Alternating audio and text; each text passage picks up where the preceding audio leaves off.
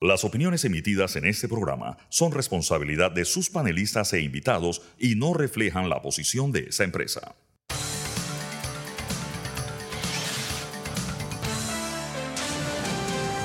Mesa de Periodistas.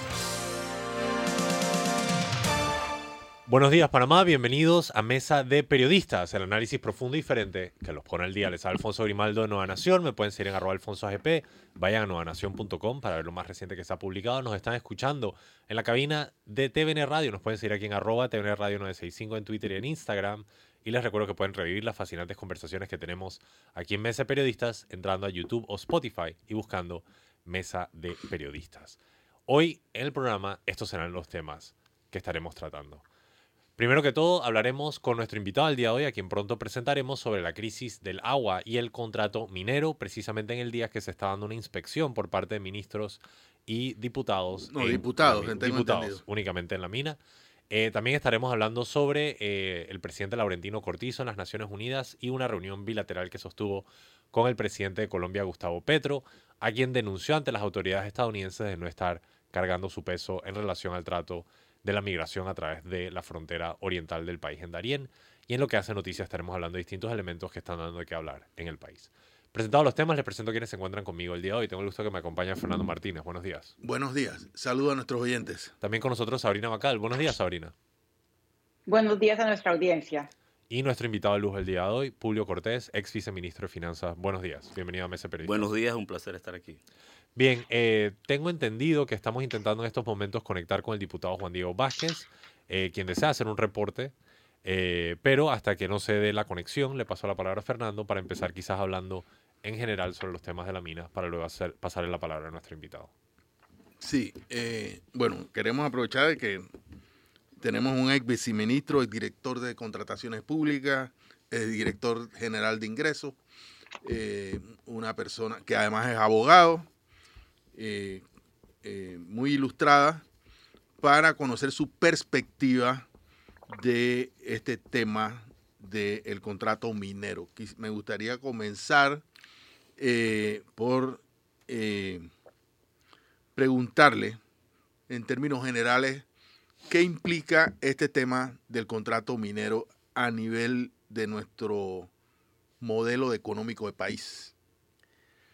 Bueno, Fernando, buenos días, gracias por la pregunta. Antes que nada, y me tomo la libertad de enviarle calurosos saludos a, a mi padre, Publio Darío, y a mi madre, Bebi, que son asiduos diariamente de este programa y que estoy seguro que lo están escuchando hoy, como todos los días, no, no solo porque estoy yo aquí. Pero especialmente, Especialmente. No, yo diría que, que esa pregunta es la pregunta. Eh, yo creo que el, mi planteamiento es que el contrato que está en la Asamblea no puede ser corregido, maquillado, simplemente debe ser retirado y tenemos que hacer un gran debate nacional. La minería a cielo a- metálica a cielo abierto en un país tan pequeño, boscoso, en la parte que todavía queda bosque húmedo tropical, que no es lo mismo que el desierto de Chile, un país pequeño que cabe, por ejemplo, en Zambia, First Quantum tiene minería a cielo abierto, pero Panamá cabe 10 veces en el territorio de Zambia. Dicho sea de paso, Panamá se está encogiendo, ya sabemos que por el- la crisis climática, eh, incluso las islas en San Blas se están tapando, tenemos cada vez menos territorio, por lo tanto el que tenemos tenemos que cuidarlo. Hay una incompatibilidad que a mi juicio, de todo lo que me he informado, no pienso tener la última palabra obviamente, pero a mi juicio esa, eh, el desarrollo de ese tipo de actividad minera es incompatible con el modelo de desarrollo actual de Panamá y con lo que debiese ser el modelo de desarrollo de Panamá. Por ejemplo, choca con el desarrollo agroturístico, choca con el desarrollo de eh, ecoturístico, choca con la agricultura, choca con la salud humana y sin salud no hay desarrollo posible, porque esta mina, este tipo de, explotación pone a- a la superficie una serie de metales pesados que contaminan el agua, el aire, porque hay explosiones, va en el aire, porque llueve mucho y eh, eso va al agua y eso va a los alimentos y eso se va acumulando en la carne, en el maíz y al final todos comemos eso y eso va generando, no es un invento mío, pueden ver cantidad de estudios en el norte de Chile, Universidad de Antofagasta tiene extraordinarios estudios que muestran cómo eso afecta. En Perú también lo hay, niños que le llaman los niños de plomo. ¿Por qué? Porque simplemente vienen con deformaciones, porque cuando hablamos de metales pesados estamos hablando de mercurio, plomo, molibdeno, plata, ciertos metales que se van acumulando y que no son procesados por, lo, por el organismo. ¿Produce contaminación, eh, perdón, ¿es enfermedades inmediatas? No, sino se va acumulando y lo produce. Y de hecho, ya en Panamá, no tenemos que irnos muy lejos, hay precedentes porque hay un estudio de la Universidad Tecnológica que muestra que en la mina de Remance, en Veraguas, eso se cerró, tiene más de 20 años y allí hay contaminación y hay una cantidad de problemas de salud en la población. Que ese es un llamado que yo he hecho. El Ministerio de Salud no ha dicho nada sobre las implicaciones de la explotación minera. Por lo tanto, el modelo de desarrollo de Panamá es o no compatible con la minería? Yo pienso que no. Habrá personas que pensarán que sí es posible.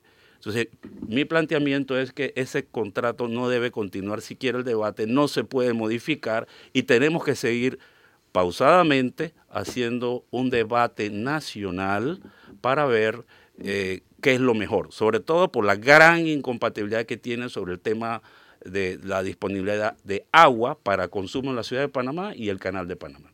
Sabrina tiene la siguiente pregunta. Sabrina, por favor.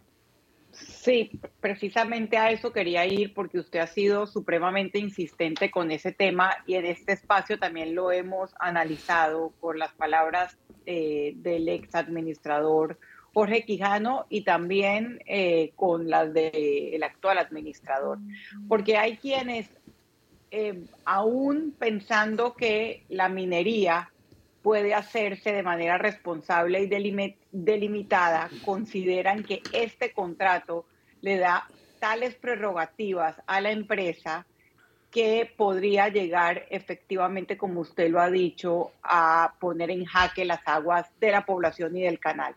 ¿Nos podría ahondar un poco en eso? Bueno, gracias. Eh, la pregunta es interesante. Aquí hubo un debate, un debate sobre el tema de si era necesario ante la crisis del canal de Panamá con el agua, que es una crisis evidente, hay una un atasco de, barcos que no pueden cruzar. Perdone, por la extensión de su pregunta y porque tenemos a Juan Diego Vázquez en, en línea, le pediré que responda a la pregunta del canal y el agua después que escuchemos a Juan Diego Vázquez. Claro, claro, con mucho gusto. Sí. ¿Podemos hablar con Juan, Diego? Diputado. Hola, ¿cómo están? Buenos días. ¿Nos escucha? Lo escucho bien. Cuéntenos. Bienvenido a Mesa Periodistas. Bueno, eh, buenos días. Estoy aquí desde el aeropuerto de Albrook. Marcos a el haber, estamos esperando la salida de un grupo de diputados. Eh, veo al diputado Ábrigo, al diputado Federico Lao, el diputado Castillo, diputado Ariel Alba, el diputado Vigil, eh, el diputado Alain Cedeño y mi persona, por lo que no estamos todos, pero estamos la mayoría de los diputados de la comisión, nos acompaña el ministro de Comercio, está la viceministra, bueno, ministra encargada, creo que el ministro de la ministra de Viaje, un equipo del Ministerio de Ambiente eh, y algunos abogados, tanto relacionados con la mina como los que entiendo, porque no han querido revelar la información, han representado al Estado en esta negociación y a, varias, a varios ejecutivos o, personal eh, de la propia empresa Minera Panamá, que veo presentes aquí, que todavía no todos se han presentado, pero que sí sabemos que están dando vueltas por aquí previa a la salida de, la, de la comitiva de la Asamblea para la mina.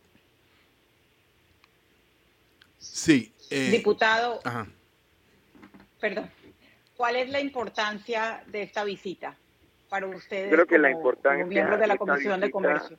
La importancia de esta visita va a estar relacionada con lo que podamos lograr ver y lograr entender. Eh, me están llamando para darme una información, pero lo importante es que haya una amplitud por parte de la empresa de donde podamos visitar, donde podamos ver, donde podamos experimentar. Y creo que los sitios específicos de interés están bien delimitados en informes de incumplimiento y otros sitios de interés por parte de la operación minera y la idea es que nos puedan permitir ir a esos lugares y poder acreditar. Lo importante de esta cita es poder acreditar lo que por tanto tiempo se dijo, ya sea tanto a favor como en contra. Tengo que eh, por un momento desconectarme para poder escuchar lo que me van a plantear y puedo ver si logro conectarme una vez más para comentarles. Muchas gracias por su tiempo, diputado Juan Diego Vázquez. Continuamos acá, pues. Eh, por favor. Y muchas gracias. Sí, un poco la pregunta era sobre el tema del agua y el canal, si mal no recuerdo. Sí, correcto. Correcto. Ah, sí, decía yo que cuando este debate comenzó, yo, yo sí quisiera dejar constancia que aquí no ha habido un debate equilibrado. Si hubiese sido por los defensores del contrato minero, ni siquiera se hubiera dado un debate público. Ya hubieran pasado. algo. Hemos forzado el debate a algunos ciudadanos que hemos opinado. Entonces, no, no podemos dejar pasar eso porque en una sociedad democrática, el debate equilibrado en temas tan de la esencia de- del desarrollo del país debiese ser lo normal y no ha sido la realidad en este caso.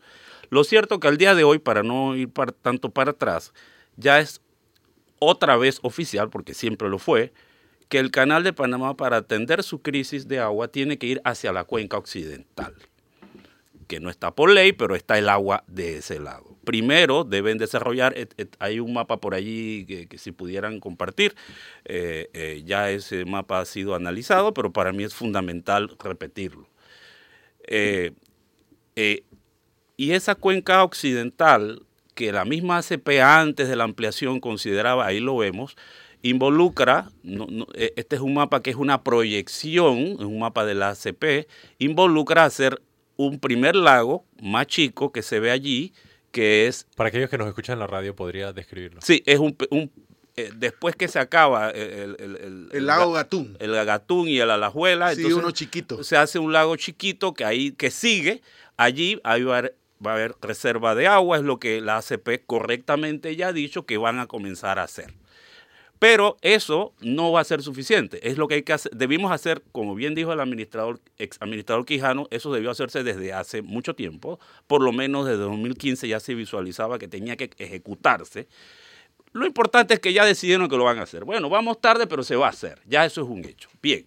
Entonces, ese, de, ese embalse no va a ser suficiente. Cuando el canal vaya, eh, siga, porque la crisis climática va a seguir, eh, se necesitan más fuentes de agua. Y ahí es donde entra Coclé del Norte. Cuando, no soy un ingeniero, ni un experto, ni, ni, pronostico, pero es un hecho que hacia allá están las fuentes de agua. Lo que ocurre del lado oriental, que es Gatún, no es una fuente de agua, ya la ACP con su conducta hacia Río Indio lo ha confirmado. El lago Gatún, perdón, el lago eh, Bayano puede servir para hacer una gran potabilizadora, para alimentar hasta donde se pueda el crecimiento de la ciudad en el lado Este. este, de tal manera que disminuya el consumo de agua que se jala de Gatún. Pero no se trata solo de alar agua hacia el canal porque los lagos actuales o las lluvias actuales no la tengan. Me explicaba el ingeniero Ricardo J. Bermúdez, uno de los panameños que más ha estudiado este tema, que el- uno de los problemas del canal no es tanto la... eh, trae- no es solamente tener fuentes de agua, sino tener fuentes de reserva de agua, porque de, repente el clima cambia, comienza a llover y tenemos que botarla. Por lo tanto, esos embalses también sirven para reservar. ¿Cuándo se va a necesitar la cuenca de Coclé del Norte? Bueno, no, no es ya, eso es una, una realidad, ya los expertos lo han explicado, entre ellos el administrador, pero para allá es que se tiene que crecer. Tampoco es tan lejano desde, de- a, a partir de aquí. Entonces, si vamos a meter una mina en la cuenca de Coclé del Norte y podemos poner el, siguiente mapa que hay allí, estamos afectando la fuente de agua para crecimiento del canal de Panamá. Eh, eh, eh, allí se observan unos cuadritos en la cuenca del Coclé del Norte. En el extremo, no está en el medio, en el extremo están los espacios de la concesión. Pero cuidado, que se ha advertido, lo, lo advirtió el ingeniero Quijano y lo han advertido otros expertos. que- Perdón, pero los cuadritos son corresponden a la actual concesión minera. Sí, fueron hechos en función de lo que está en la asamblea. Ajá. Pero eso es lo que está descrito creo que en la cláusula 1, pero cuando usted va a las demás cláusulas, la minería, la, la minera se puede expandir hacia donde quiera. eh, eh, Territorialmente. sí, sí, eh, no están limitados a estar allí. Ellos se pueden seguir expandiendo. Entonces, cuando analizamos esas circunstancias, llegamos a la conclusión de que aquí tenemos que escoger o minería o canal de Panamá a futuro O reservas de agua. o reserva de agua para tomar. Señores, no es que es eh, solamente para el canal, es agua para tomar.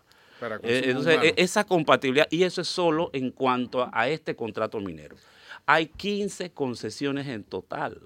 En el este, país. este es el experimento. Está Cerro Quema en Azuero. Está, el país está lleno de reservas de, de- de- de minerales que si las explotamos todo vamos a dejar este pequeño territorio como un queso gruyere. Entonces, eh, eh, no se trata solamente de decir como si fuera un contrato para hacer una carretera, que hacemos la carretera por aquí o por allá. Se trata de, de que si caminamos en la, en la ruta de esta concesión eh, minera y si nos vamos a convertir en un país minero, tenemos que renunciar a hacer otro montón de cosas que Panamá puede ser y que generan tanto o más empleo sostenible.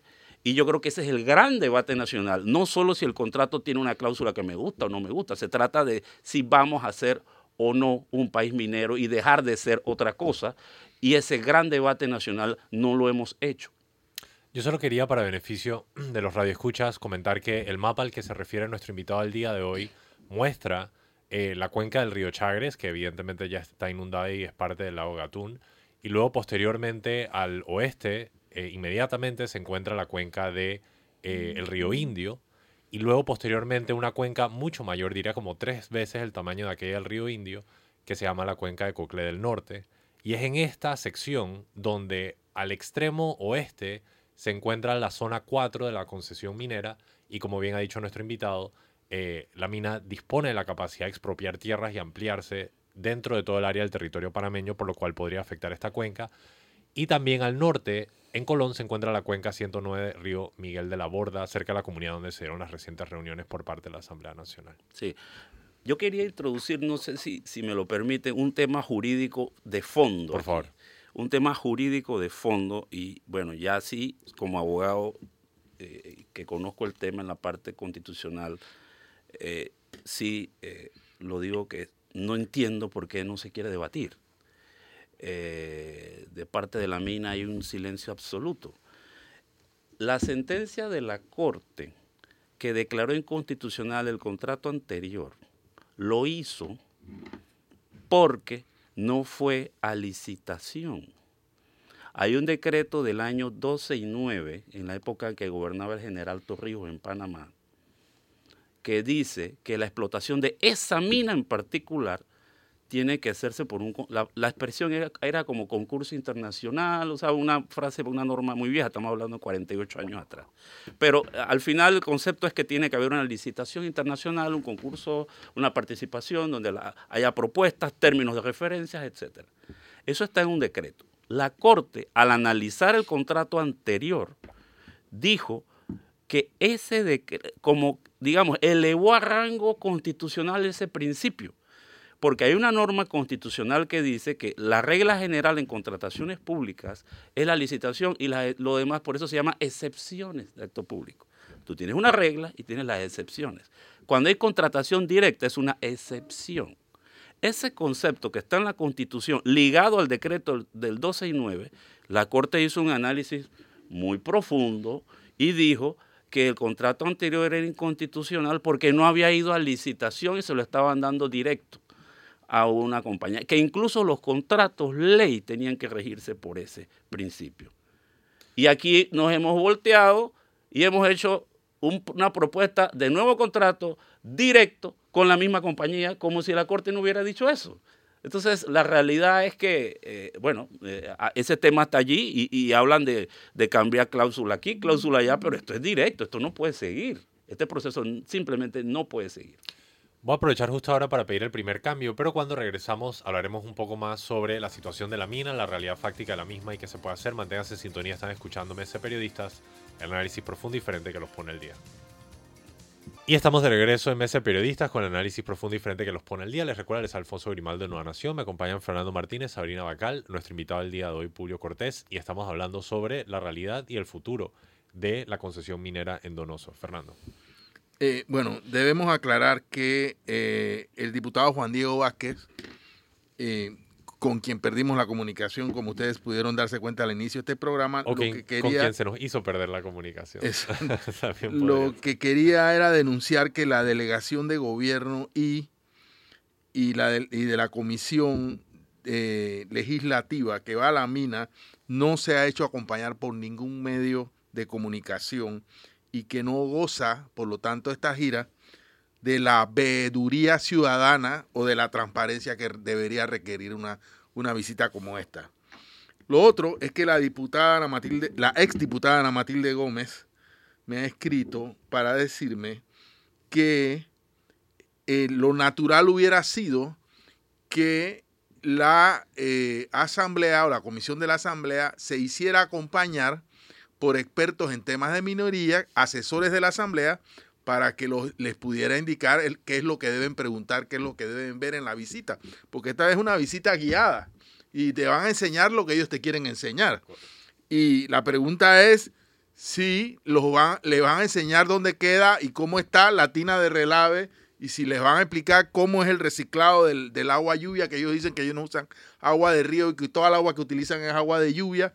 En fin, un, un conjunto de temas que probablemente ellos no van a ver en esta visita y que eh, van a continuar como, como están hasta ahora, eh, invisibles para eh, los ojos de, del resto del país. Tú querías hablar sobre el tema económico. Sí, a mí me llama la atención este tema de, bueno, uno de los argumentos más trillados, pero y, y sin duda importante, es el tema de la pérdida de empleo. Y, y- y, eh, el profesor Cortés ha dicho que el debate de la mina pasa por discutir qué, qué, qué modelo de economía queremos para Panamá. Ah, Y yo comparto esa idea. Sabrina lo ha dicho. O el país minero o el país canalero, el, o, el país, o el país que se desarrolle integral y territorialmente incorporando sus poblaciones, rompiendo los desequilibrios regionales, etcétera. Pero la economía que tenemos ahora es una economía bastante mezquina en la generación de empleo. No hemos, yo creo que todavía no hemos regresado al nivel de empleo que teníamos antes de la pandemia, por citar un ejemplo, a, eh, los años que han pasado. Entonces sí, eh, una cosa no puede, digo yo, ir con la otra. Necesitamos cambiar el modelo de, de desarrollo, iba a decir crecimiento, yo no creo, porque sí crecemos, pero eh, eh, el tema empleo será un tema crucial. Sí, yo estoy 100% de acuerdo. Yo pienso que esto hay dos maneras de abordarlo. Y, y coincido mucho, eh, bueno, totalmente, eh, Fernando, con el, el hecho de que la defensa del modelo de desarrollo actual no necesariamente significa que el modelo de desarrollo actual esté bien. Exacto. Pero el modelo de desarrollo actual, con todos sus vicios, puede mejorarse y el temor, para dar una idea muy de fondo, es que si nos, montamos en el barco del desarrollo minero, estemos cortando las posibilidades de mejorar el modelo de desarrollo actual. En cuanto a los empleos, de inmediato, primero, es importante eh, eh, tomar en cuenta que mucha gente dice, si es que el hueco ya está hecho, ya la mina se hizo, ¿qué vamos a hacer? Tal, como que fuera o la minería o el abismo. ¿No? Eh, eh, ese, ese es el plan de, comunicación que desde el día uno ha tenido tanto la compañía como todos los defensores de la minería metálica a cielo abierto de todos los partidos políticos. La realidad es que primero no se ha hecho todos los huecos. Ahí van a ver como, entiendo yo, cinco o seis tajos de los cuales se ha hecho uno. En fin, vamos a seguir dañando. La pregunta es, ¿vamos a permitir que lo que no se ha dañado también lo destruyan? Es, eso es un gran tema. Y segundo, que si hablamos de cerrar la mina, eso no es apretar un botón y se cerró la mina y todo el mundo para su casa. No, eso es un proceso que puede durar años y tal, no sé, un tiempo bastante prudencial en el cual los empleos se van a utilizar para el proceso de cierre, que tiene que ser producto, incluso diría yo, de una contratación internacional que diga cómo se puede cerrar disminuyendo lo más posible, que nunca se va a poder eliminar eh, el daño total a futuro, para que no pase lo que pasó en la mina de Remance en Veragua. Es que no estamos hablando de otros países. Hay una mina que se explotó en Veragua y tiene 20 años de estar allí en un territorio que es Panamá y los panameños que viven en la ciudad de Panamá no saben que los campesinos no pueden entrar allí y que hay estudios de la tecnológica que dice que se contaminaron. Entonces, esto hay que cerrarlo de un modo importante. ¿Qué pasa con los empleos? Hombre, ya el canal dijo que tienen que hacer el embalse de Río Indio. Eso necesita mano de obra, es una especie de, de, trabajo equivalente. Mano de obra se va a necesitar. ¿Y por qué no pensamos en hacer una gran potabilizadora en Bayano para agregar agua al agregar agua al, al sistema del IDAM para el Panamá Este y disminuir un poco la presión del consumo humano en el canal? Eso requiere mano de obra. Me decía mi gran amigo que vuelvo a citar, Ricardo J. Bermúdez, el arquitecto, que quieres una fuente inmediata de trabajo. Ahí está el oleoducto eh, de PTP, donde el Estado creo que tiene 51%. Eso no está utilizado. ¿Por qué no ponemos por esa tubería que va de Puerto Armuelles a Bocas del Toro otra tubería que lleve gas?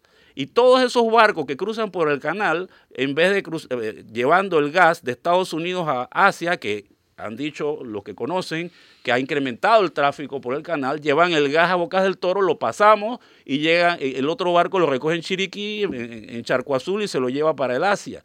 Disminuimos algunos tránsitos en el canal, hay más empleo en Chiriquí, porque el nuevo modelo de desarrollo que este país requiere involucra, y lo he dicho muchas veces y no soy el único, que hay que desconcentrar el desarrollo. Aquí hay el 80% del Producto Interno Bruto del país, se genera entre Chorrera, Arraiján, Ciudad de Panamá y Colón. Y alrededor hay unos eh, eh, círculos de pobreza que no tienen eh, participación en esos empleos. hay que generar desarrollo, pesca en grande, más puertos y mejores como los de pues, Bacamonte, en fin. Hay muchas cosas que este país puede hacer. Ecoturismo, en serio, el gran turismo que viene a Panamá el que tiene recursos no viene a ver los edificios ni el edificio del tornillo en calle 50, porque ellos vienen de Frankfurt, vienen de, Dallas, donde hay mejores edificios que los que tenemos aquí. La gente viene a ver la selva, la gente viene a ver... Entonces, eso genera recursos y empleos. Vi un reportaje, especie de reportaje que Juan Carlos Navarro mandó hace poco eh, en su cuenta de Twitter, excelente, sobre el área de Coiba y Santa Catalina todos los empleos que se han desarrollado después que eso se ha declarado eh, reserva, eh, que es patrimonio que, ecológico que no se puede tocar. Entonces, empleos y formas de hacer empleos hay. Lo que pasa es que este país no ha hecho lo que tiene que hacer y ahora nos ofrecen como a la desesperada que tenemos que agarrar esa mina y reventar todo para vivir por un par de años, un par de décadas de eso. ¿Qué tal? Me decía un experto en tema, el ingeniero eh, geoquímico, el único, o muy pocos, si acaso hay más, creo que es el único que hay en Panamá, eh, Menéndez, que puede que en dos, tres décadas haya la tecnología para que esa mina se pueda explotar sin tanta contaminación. ¿Por qué no dejamos esa alcancía allí? Es una población pequeña la que tenemos que atender. Hay soluciones. No creo en esa tesis de que eh, o la mina o el abismo. No lo creo. Y menos dicho por sectores que no han puesto su esfuerzo real para llevar adelante las, eh, eh, las oportunidades de desarrollo que este país involucra, incluyendo darle eh, mayor ímpetu. ¿Dónde está el, impulso que se ha dado al Instituto Nacional de Agricultura? Tenemos que tener una universidad de agricultura, una gran, un gran centro para que no solo exportemos piña, sino jugo de piña, piña en rodaja, licor de piña, dulce de piña, en fin, eso tenemos que hacerlo. La agroindustria da trabajo, pero no la desarrollamos y tenemos un país que no, nada más produce 20-30% del arroz que nosotros mismos consumimos. Entonces, vamos a sembrar solamente eh, eh, lo que consumimos para dar empleo. Ah, no, hay que explotar la mina. Y resulta que la explotación de minas, no solo Donoso, insisto, el segundo, eh, la segunda reserva más grande de cobre del mundo es Cerro Colorado, y eso está allí también. Y está Cerro Quema. Entonces, ¿qué vamos a hacer? ¿Abrir, ¿A reventar todo eso? No sé si me explico. La idea es que podamos seguir viviendo en este lugar. Yo solo quería agregar que, eh, según los estudios que se han hecho, la demanda del cobre superará la oferta antes de que se acabe el siglo y por lo tanto se puede esperar que el precio del cobre aumente a largo plazo. Excelente.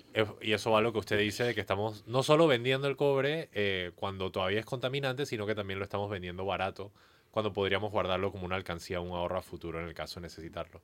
Yo quería preguntarle en relación al tema de la famosa seguridad jurídica. Digo famosa porque a la mina se le declaró inconstitucional el contrato, no obstante ellos continuaron operando sin ley. Entonces, me explico, o sea, mucho hablamos de la seguridad jurídica de la empresa, pero poco hablamos de la seguridad jurídica del país y de que las personas que desarrollen estas explotaciones tengan el andamiaje legal alrededor que los estructure. Eh, muchos han hablado de que si se saca la mina o se reniega el acuerdo con la mina, se podría dar algún tipo de demanda internacional o arbitraje. No sé qué opiniones tenga sobre eso. Sí, bueno, sobre todo los que dicen eso eh, son los que defienden la minería, como que viene el cuco, ¿no? Eh, Viene el cuco, viene el cuco, nos demandarán. Bueno, a Panamá lo han demandado muchas veces y muchas veces hemos ganado, otras no. E- e- Eso es una, una realidad. Pero a, a la gente se le olvida que este país tiene un marco constitucional que desde el preámbulo dice que en caso de conflicto del interés particular versus el interés general debe privar el interés general. Ese es un principio básico del Estado de Derecho. Y proteger el medio ambiente, la salud y los elementos claves del desarrollo del país es evidentemente un tema de interés general. A mí no me puede decir ningún candidato ni ningún defensor de la mina que los intereses de esa empresa son más importantes que el interés general de la República de Panamá y sus ciudadanos. Comencemos por ahí, como concepto. Y vamos a los detalles ahora. Esto lo ha dicho eh, el muy respetado doctor eh, Carlos Bolívar Pedreche. También lo han dicho otros abogados. Solo lo estoy repitiendo, pero lo comparto ellos se metieron ahí a sabiendas que tenían un riesgo. A sabiendas que tenían un riesgo. Estos son como unos grandes precaristas. Y debo decir que esto no pudo pasar sin la colaboración de las autoridades que deben estar es para defendernos a nosotros, al interés general. Eso, eso no, pudo, no pudo pasar porque nadie se mete allí y comienza a sacar cosas sin la colaboración de las autoridades. Eso es un tema que los panameños tenemos que resolver entre nosotros, porque las autoridades fueron panameñas. Claro. Pero más allá de ese tema, la realidad jurídica frente a el estatus de esa compañía allí es que ellos sabían perfectamente que había un riesgo. Ellos hicieron una apuesta. A lo mejor en el camino esto se legaliza con un nuevo contrato.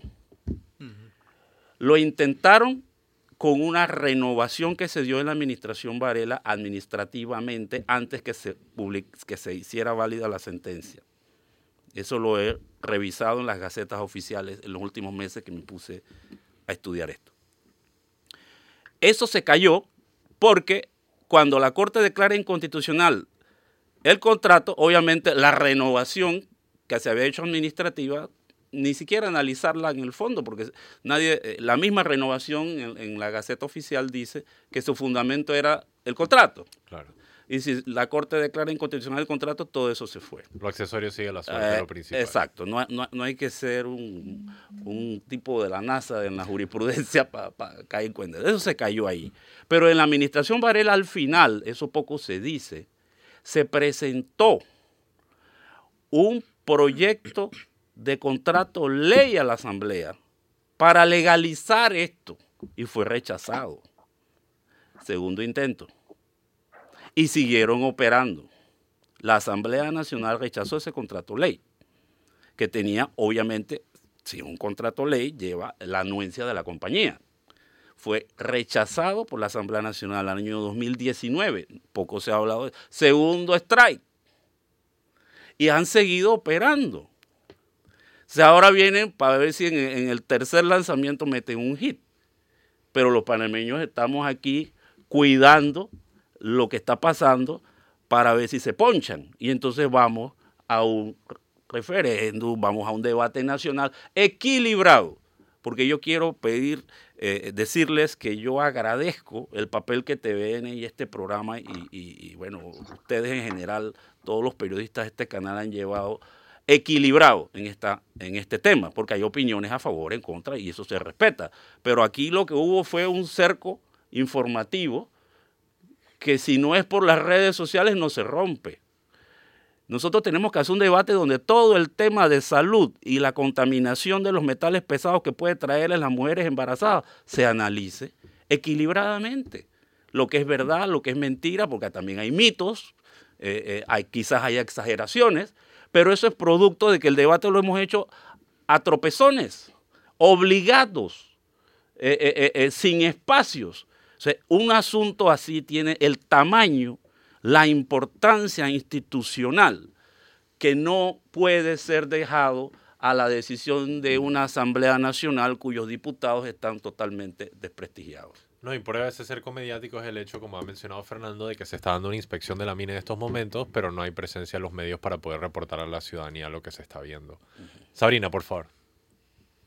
Sí, eh, la importancia que tiene el tema obviamente también permea eh, las posiciones de los candidatos presidenciales.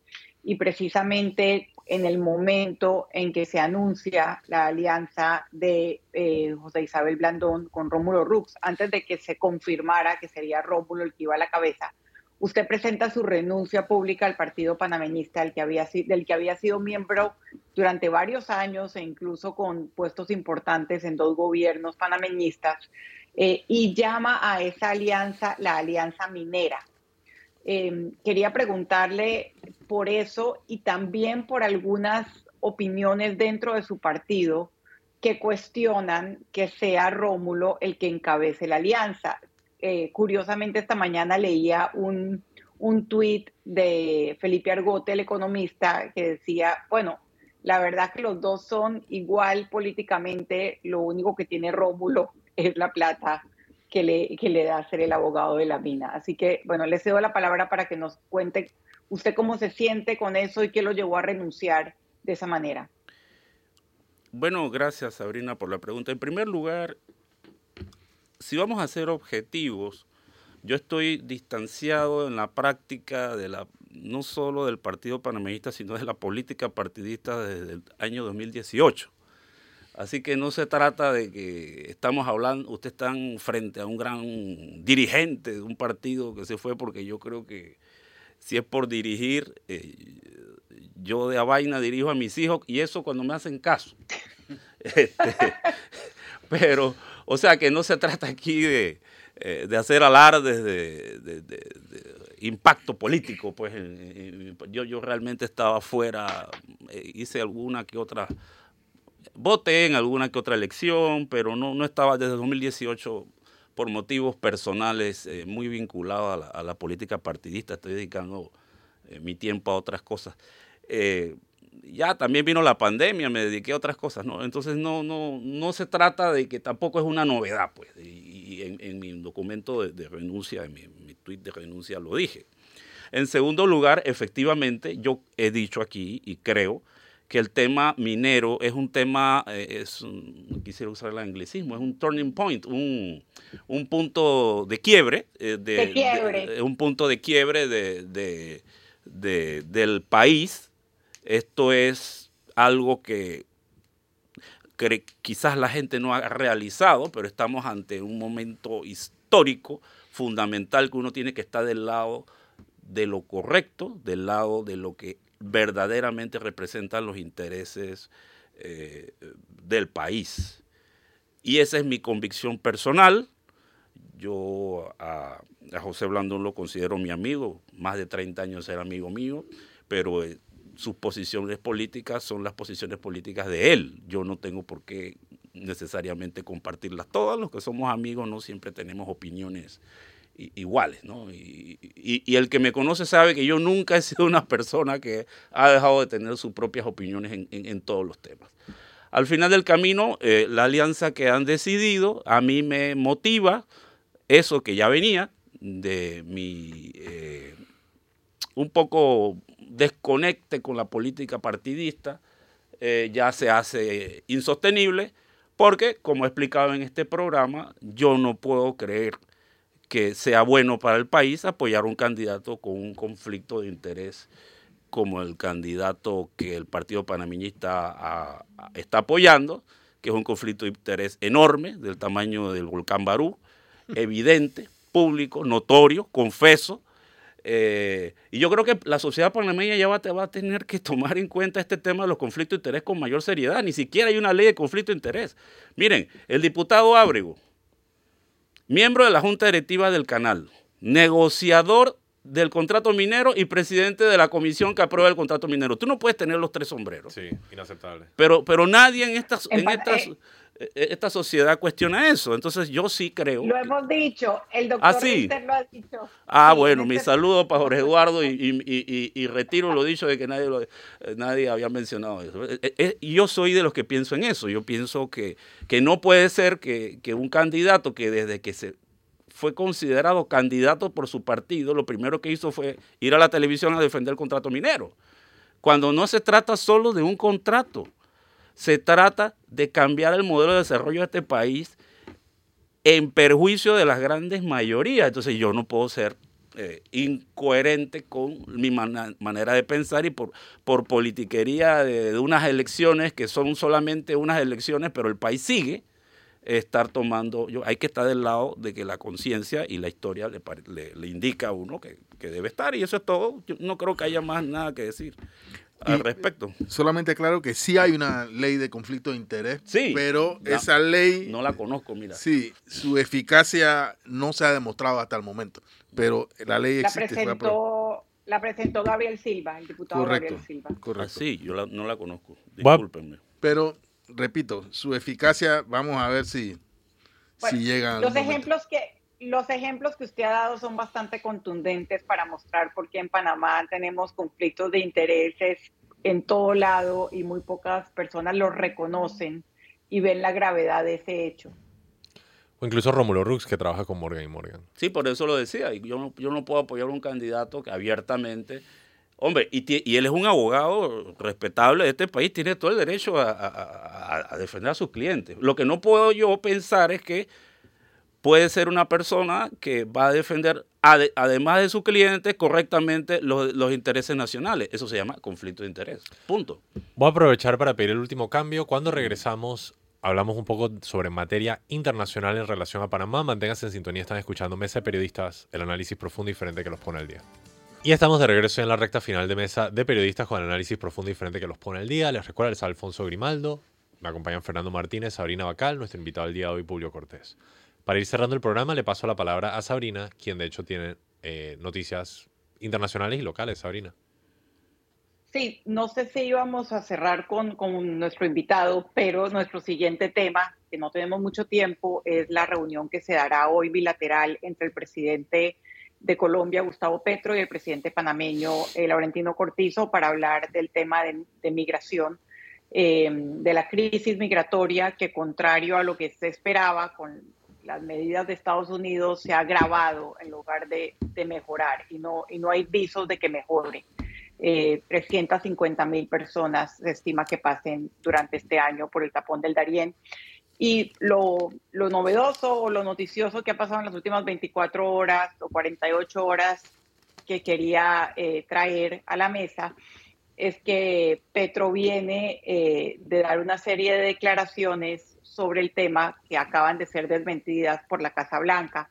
Eh, ya hemos escuchado al presidente colombiano Petro diciendo que la solución para el problema, mm, para la crisis migratoria es que Estados Unidos quite las sanciones a Venezuela, eh, cosa que, pues, tesis que es compartida, diría yo, por pocas personas, pero esa es su, su posición, que es una posición más ideológica, eh, como lo ha manifestado en casi todos los temas. Eh, hago un paréntesis porque viene como en una deriva un poco demagógica. El fin de semana defendió la dictadura cubana y también defendió la invasión de Ucrania por parte de Putin. Y dentro de esta deriva de declaraciones dijo eh, me, frente a un grupo de colombianos en Nueva York que el gobierno de los Estados Unidos, los poderes políticos de los Estados Unidos le habían pedido construir una especie de muro en Darién y que él se habría negado. unas horas después, un vocero de la Casa Blanca desmintió tal información.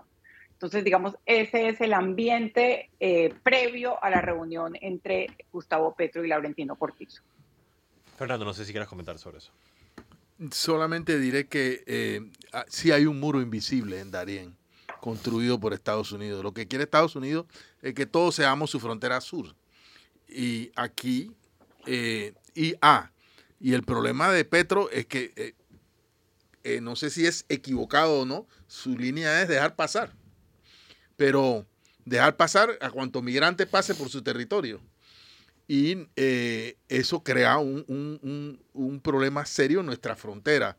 de verdad, yo comparto la, la, idea de que el tema migratorio no se va a resolver si no es una, una decisión colectiva entre países y que el, problema de la migración tiene su causa principal en los países de origen. Y en la medida en que eso no se ha atendido, pues no, no se va a contener la migración, como no se ha contenido la migración en el África, los, eh, los pobladores del África siguen muriendo en el Mediterráneo a tutiplén, o sea, es un problema global. Ahora, ¿cómo esto afecta a Estados Unidos? Ayer ayer o antier hubo una, una revuelta enorme en la frontera de México con Estados Unidos. O sea, este es un problema de verdad grandísimo.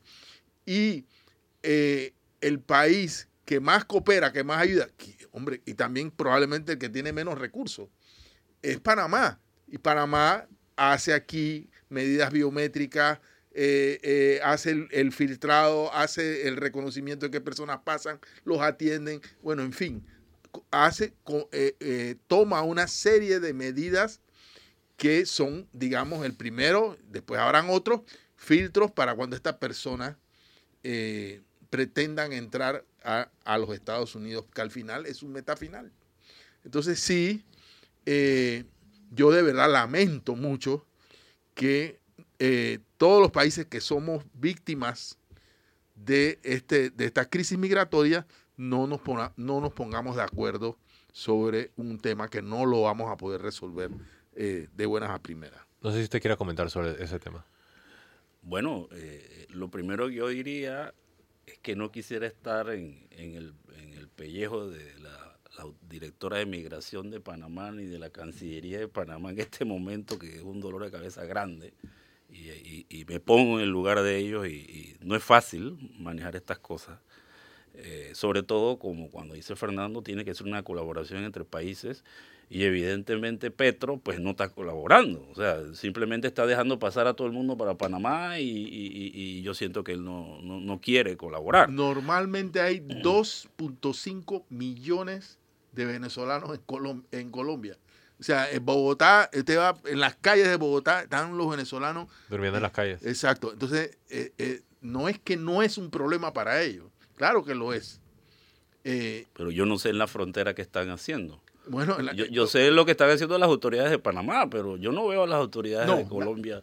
definitivamente haciendo no están un, trabajo. cumpliendo ni remotamente, de acuerdo, el rol que cumple Panamá. Sí, en eso estamos de acuerdo. Para ir cerrando el programa, entiendo que usted tiene una invitación, por favor. Sí, me he tomado la libertad de pedirles eh, el permiso para, en nombre del Instituto Panameño de Tributaristas, el cual formo parte, eh, convocar a todo el que le interese el tema tributario a un evento que estará teniendo lugar el tercer foro tributario Álvaro Moreno el jueves 21 de septiembre pasado mañana en el Hotel Río.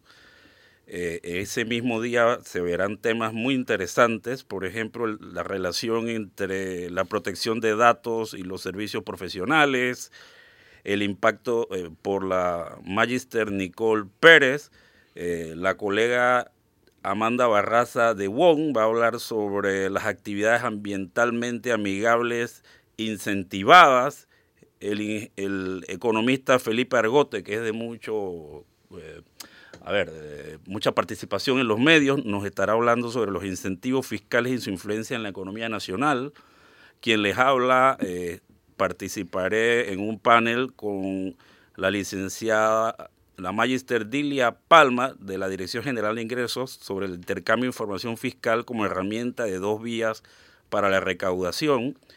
El colega Klaus Biberak hablará sobre cómo administrar riesgos en los convenios de doble tributación. Hay una gran cantidad de temas y hay un medio académico cada vez más creciente en materia de la tributación en Panamá. Los convoco al que le interese participar de este evento del Instituto Panameño de Tributaristas, jueves 21, Hotel Rio. Participarán no solo personal técnico del sector privado, sino con la presencia y la colaboración de altos dignatarios de la Administración Tributaria, la Dirección General de Ingresos de Panamá. ¿Desde qué hora? Desde la mañana, desde temprano en la mañana. ¿Y se necesita boleto? Sí, hay, hay que, se pueden comunicar pues conmigo o con, hay una página web. A través de su Twitter. Ah, sí, escríbame ahí, yo les, les comunico a, a los organizadores, eh, todos los que estén interesados para que participen en este evento. ¿Podría recordar su Twitter, por favor? Yo no me lo sé de memoria. Bueno, mientras que lo busca, le aprovecho para leer las cinco noticias más leídas de tvn-2.com. Vamos a ver cuáles son. Ah. Número 5. Aparatoso accidente entre un taxi y una mula deja varios heridos, incluyendo dos menores. Noticia trágica aquí en el país. Pueden entrar a tvn-2.com para leer más al respecto. Imágenes tétricas. Vamos a número 4. Atención, Minsa emite advertencias sobre gotas para los ojos no aprobadas por la FDA. No se echen nada en el ojo antes de entrar a tvn-2.com para saber qué es lo que no deben estarse echando en el ojo. La número 3. ¿Qué hará Juan Diego Vázquez después de salir de la Asamblea Nacional? tvn-2.com tiene la información. La número 2. Y esta es una que estábamos hablando aquí en el cambio. El virus Nipah en la India un virus que se transmite a través de los murciélagos, tiene una tasa de letalidad entre el 40 al 75% de muerte y eh, hasta ahora no hay un tratamiento, por ahora está restringida al estado de Kerala en la India, evidentemente vamos a estar siguiendo porque todavía todo el planeta tiene estrés postraumático del COVID-19. Y la número uno, en vivo. Así se encuentra el tráfico vehicular a esta hora. Siempre importante entrar a tvn-2.com antes de salir para ver qué vías se encuentran cerradas y por dónde usted puede transitar. Sencillamente aprovecho para recordar, no se eche ninguna gota en el ojo antes de entrar a tvn-2.com y saber cuál precisamente es la situación. ¿Ya encontró su Twitter? Disculpe. Sí, mi Twitter es arroba Cortés Publio. Ahí lo tienen. Y ahí le pueden escribir para tener más detalles sobre este congreso que ocurrirá este jueves desde la mañana en el río. Gracias. Pues llegamos al cierre del programa. Espero que lo hayan disfrutado. Muchas gracias a nuestro invitado del día de hoy, Publio Cortés. Un placer, un placer. Muchas gracias a Fernando Martínez. Saludos a nuestros oyentes. También saludos a los padres de nuestro invitado. Valdría la pena hacer la reiteración. Muchas gracias a Sabrina Bacal. Pues gracias a nuestra audiencia, en teoría, pero no encuentro mucha información en las redes de presidencia ni, de, ni del presidente porque están dedicadas a promocionar el contrato valga la red, eh, aprovecho para decir, en teoría hoy, hoy habla Laurentino Cortizo en la, hoy en la tarde, sí.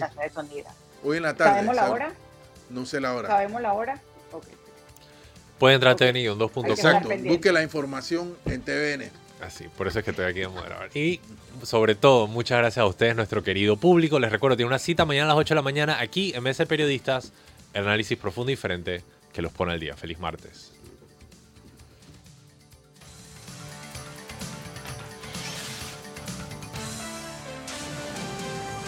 de.